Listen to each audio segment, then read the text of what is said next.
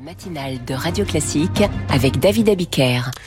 Il est bientôt 8 heures, nous retrouvons Franck Ferrand. Bonjour. Bonjour David, bonjour à tous. Quel 3 novembre allez-vous ressusciter aujourd'hui? Le 3 novembre 1957, c'est le deuxième satellite envoyé en orbite, le premier à mettre un animal en orbite par les soviétiques. Je vous parlais le 4 octobre dernier hein, du, du, satellite Sputnik, et bien là c'est Sputnik 2. Et il est habité. Oui, L'animal en question, c'est Laika, oui. qui était une petite chienne, c'est oui. bien? C'est bien ça. Hein petite bâtarde de 3 ans qui avait été trouvée dans les ramassée dans les rues de Moscou, très calme, très gentille. C'était un petit peu la mascotte de, de la base. On l'appelait Kudryavka, ce qui son nom a été changé en Laïka parce que tout simplement c'était plus facile pour la propagande soviétique. Hein. C'était oui, plus facile à retenir.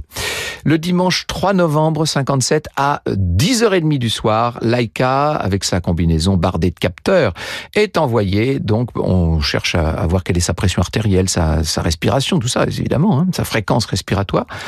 Pendant longtemps, la propagande a laissé entendre qu'elle avait bien supporté cette mission à 1600 km d'altitude. Certains disaient qu'elle s'était paisiblement endormie euh, en absorbant du poison qui avait été ajouté à sa dernière ration.